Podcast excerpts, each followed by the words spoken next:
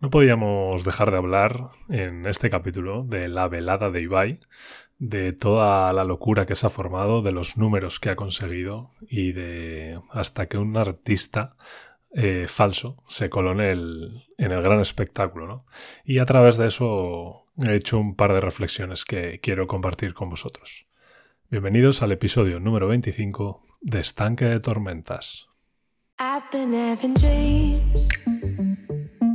Jumping on a trampoline, flipping in the air. I never land, just float there.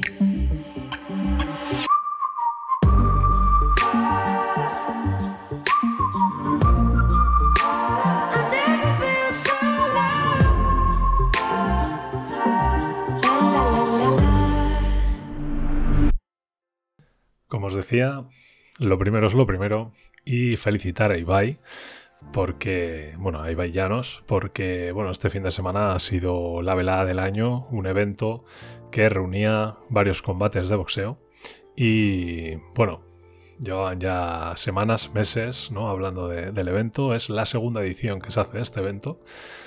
Y bueno, ha superado todas las expectativas, incluso ha hecho récord histórico en la plataforma de streaming de Twitch. Y ahora vamos a comentar un poquito los números, un poco la locura. La verdad es que ha sido un evento mucho mejor que el, que el anterior, que la primera velada. Pues porque, bueno, al final se han mejorado muchísimos aspectos que, que en un primer evento pues, pues no se hicieron, ¿no? Empezando también por artistas y un poco el evento en general, el lugar, el pabellón olímpico de Badalona, o sea, ya estamos hablando de cosas series de eventos grandes y, es como ha sido y como se ha tratado, ¿no? Y, los resultados así lo dicen. Para no enredarnos mucho, eh, ha sido un evento con 2,4 millones de media de espectadores. Eh, concretamente el número que ha dado eh, la cuenta TV Top España es que ha habido 2.422.151 personas eh, bueno, y el minuto de oro es nuevo récord de la plataforma con 3.356.074 personas. Fue a las 9 y 2 minutos de la noche. Y bueno, es récord histórico de Twitch. Y como el propio Ibai ha puesto ¿no? en, en su Twitter, eh, no es un récord suyo. Es un récord de la comunidad España LATAM. Y bueno, creo que era de, comentar, ¿no? Es un hecho, es un hito y, estamos viendo que las cosas están cambiando. Eh, las nuevas plataformas, las nuevas tecnologías están ayudando a que haya muchísimas cosas que están cambiando y que el entretenimiento, la creación de contenido, eh, esté dando pasos impresionantes. Como hemos visto este fin de semana. Ha habido mucha polémica, ha habido cosas, se han comentado muchísimas muchísimas cosas relacionadas con el evento, ¿no? Pero bueno, por comentar eh, algo puntual, se coló hasta una persona haciéndose pasar por Bad Bunny. Eh, se disfrazó como él, tal. Todo el mundo pensaba que era él. Incluso Ibai lo comentó en sus redes sociales que estaban flipando. ¿Cómo va a estar Bad Bunny si, si en teoría no se le ha invitado ¿no? por parte de, del equipo de, organización, de evento, eh, por, el, por el propio equipo de Ibai? Entonces estaban como un poco flipando. Y bueno, como el propio, como el propio Ibai ha dicho, ¿no? como, como ha comentado, eh, es una persona que se hizo pasar por Bad Bunny, se coló en, el pabellón, en la velada, y bueno, después eh, creo, por lo que he visto en un vídeo, le, le echaron ¿no? del propio evento. ¿no? Eh, la verdad es que es algo surrealista. Pero para que nos demos cuenta, ¿no? Para poner un poco en perspectiva hasta dónde está llegando todo, todo el fenómeno de Ibai, todos los eventos y toda la, todo lo que está creando tanto en Twitch como fuera de Twitch, ¿no? Porque esto ya no estamos hablando solo de Twitch. Twitch es eh, el canal de distribución, vamos a decir. Pero todo lo que está trabajando Ibai y todo lo que está organizando es, espectacular, ¿no?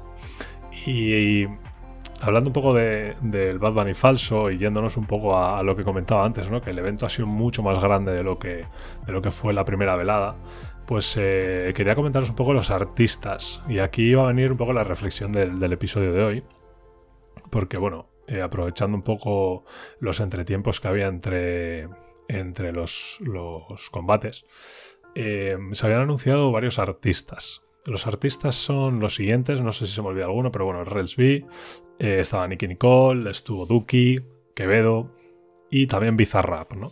Em, al mismo momento, yo estaba viendo en un cine la película que se acaba de estrenar de Elvis Presley. Eh, ahora entenderéis por qué comento esto. Pero mm, yo no vi la velada, porque justo bueno, tenía una comida y luego fuimos al cine a ver esta película y demás. Pero sí me ha llevado a pensar algo, ¿no? Y bueno, la película de Elvis, por comentarla un poquito bien, bastante bien. Sí que es verdad que me faltaron algunas cositas, pero, pero bueno, bien, sobre todo para la gente que igual no conocería tanto la vida de, Elvis Presley y demás. Y mm, he hecho una reflexión que le hice en Twitter em, sobre la música. Porque sí que vi un comentario, pues, de que había gente que estaba muy fuera, ¿no? O sea, eh, que decía que, que, joder, le estaba gustando el evento de Ibai y que estaba viendo el evento por el tema de los combates y tal. Pero que todos los artistas de entretiempo eh, como que estaban fuera de, lo que es su, su target, su, edad, etcétera, etcétera. ¿no? Si nos fijamos, pues es gente de un estilo bastante concreto de música eh, y sobre todo que se enfoca o se suele enfocar a un público concreto más joven que, otra cosa. ¿no? Y eso es un poco a, la reflexión que voy. ¿no? ¿Por qué se etiqueta a toda esta gente, a todos estos artistas o este tipo de música? Solo para gente joven, ¿no? Em, la reflexión que hice un poco en Twitter, yo creo que, o espero que se me haya entendido bien, pero justo ayer escuchando uno de estos artistas, en concreto una canción de Quevedo, em, me decían, ¿no? Joder, escuchas música que, que, escucha la gente joven, ¿no? Y puse en Twitter, no lo digo porque no me sienta joven, ojo, pero sí que es verdad que el panorama musical ha cambiado, ¿no? Como, como lo ha hecho siempre generación tras generación. Y yo estoy orgulloso de escuchar esa nueva ola, ¿no? Entre comillas, ¿no? De, música como, como se dice, ¿no? Sobre todo teniendo en cuenta que justo el día anterior había estado viendo la, la, película, perdón, de Elvis Presley. Entonces, em, yo soy una persona que puede escuchar hoy Quevedo, mañana Elvis Presley y pasado Metallica, ¿vale? Por poner un ejemplo. Y y, comentaba en Twitter, ¿no? A mí la variedad cultural me parece importante y si me gusta escuchar lo nuevo, entre comillas, aunque se etiquete para jóvenes, ¿por qué no lo voy a hacer, no? Si es una música que a mí me gusta, sea para jóvenes, sea para adultos, sea para, para gente mayor, eh, sea para niños, me da igual. Si a ti te gusta, ¿por qué no lo vas a escuchar, no? Si cada uno tiene que escuchar solo la música de su generación, vamos a decir, no hubiéramos pasado de escuchar eh, hace años a Elvis, a Rocío Jurado o a Metallica, ¿no? O cualquier otro ejemplo, ¿eh? me da igual. Pero si cada uno se estanca solo en lo que se supone que tiene que escuchar, creo que perderíamos muchísima riqueza musical y en definitiva cultural en general, ¿no? Que es un poco el mensaje a lo que iba con, con el hilo que hice en Twitter. Incluso puse que, joder, a mí me enorgullece escuchar la variedad actual, sobre todo porque al final te gusta todo. O sea, si a mí me gusta, eh, poder escuchar hoy una cosa y mañana otra, pues mejor, ¿no? De todo se aprende. Y sí que quise recalcar que no. O sea, ni es mierda lo de hoy, ni es mierda lo de, lo de ayer. O sea, es diferente, ¿vale? ¿Por qué? Porque esto lo escucho mucho. Hay mucha gente, pues que es más mayor, por ejemplo, que dice, no, es que la música de ahora es una mierda. Creo que hay que diferenciar el concepto de que sea una mierda o que a ti no te guste, porque estás igual acostumbrado a otro tipo de música, que es la de tu generación, la que hubo en una época concreta que igual ahora pues no hay por qué ha cambiado. Que es lo que decía antes, ¿no? Las generaciones cambian, las cosas avanzan y las cosas, por suerte o por desgracia, son diferentes. Y cuantas más cosas y más opciones haya, yo creo que todo es mejor. Eh, esto lo he hablado un día con, con Manes, con un amigo, y, hablábamos de eso, ¿no? Y Manes me decía lo mismo. Si no te gusta lo actual, no es que sea una mierda, simplemente igual no te gusta a ti. Pero no intentes infravalorar algo que es posible que no sientas como tuyo por, simplemente por el cambio generacional. ¿no? Yo creo que tenemos que aprender, tenemos que aprender de todo y de todos. y sobre todo aprender a valorar el trabajo. También, esto, esto sobre todo, por poner un ejemplo concreto, creo que ha pasado mucho con Rosalía en su último disco. Mucha gente ha tachado el disco de es una mierda, se ha ido a, otro, a otra cosa que no queríamos, que sí, que no. Eh, y hay mucha gente que ha dicho que el disco es una mierda directamente, ¿no?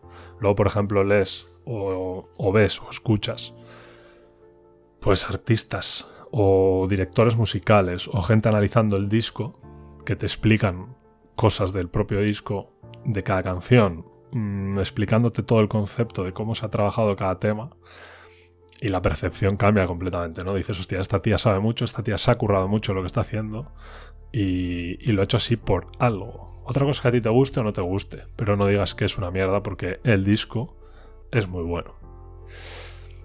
Entonces, bueno, ha sido un poco la reflexión. No sé si estaréis de acuerdo o no de acuerdo. Y luego la otra reflexión que quería hacer hoy eh, la hizo Javi Zaldívar ayer, que no es una reflexión, es simplemente un comentario, pero que me ha hecho darle una vuelta, ¿no? Sobre el tema de la velada. Eh, citó un tuit del periódico El Mundo que citaba la noticia de Ibai, ¿no? De la velada. Y decía, Ibai bate el récord de espectadores en Twitch en la velada del año, marcada por los fallos técnicos de sonido. Este es el titular, ¿vale? Y Javi citaba la noticia poniendo, ahora decidlo sin llorar.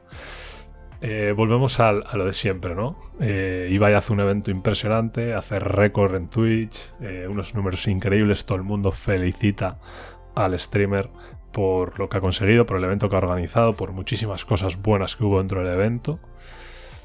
Y el titular es Ibai bate el récord de espectadores en Twitch en la velada del año, entre comillas, pero pero dejo la coletilla de marcada por los fallos técnicos.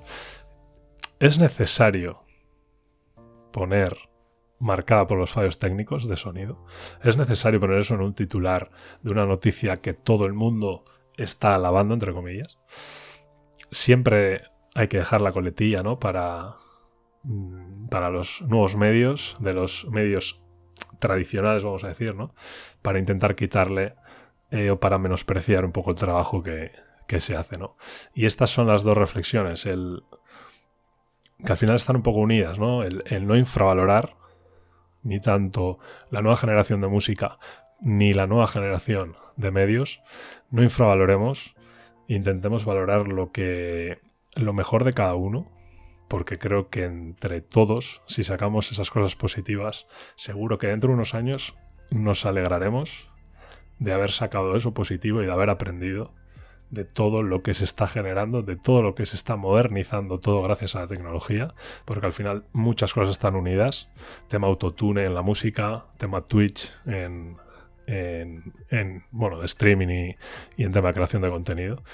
Y la tecnología nos está ayudando a avanzar muchísimo. Así que no nos ceguemos, no nos pongamos un parche en el ojo y aprovechemos esta nueva ola musical, cultural, de creación de contenido, de todo lo que queráis, para que dentro de unos años no nos arrepintamos de no haber aprovechado todo lo que teníamos a nuestro alcance para mejorar y para tener muchísimas más opciones de las que teníamos hace años. Muchas gracias por llegar hasta el final del pod. Me he puesto un poquito intensito al final, pero creo que, que la reflexión y, la, y el toque final era importante. Así que lo dicho, nos escuchamos la próxima semana y nada, un abrazo. Aur.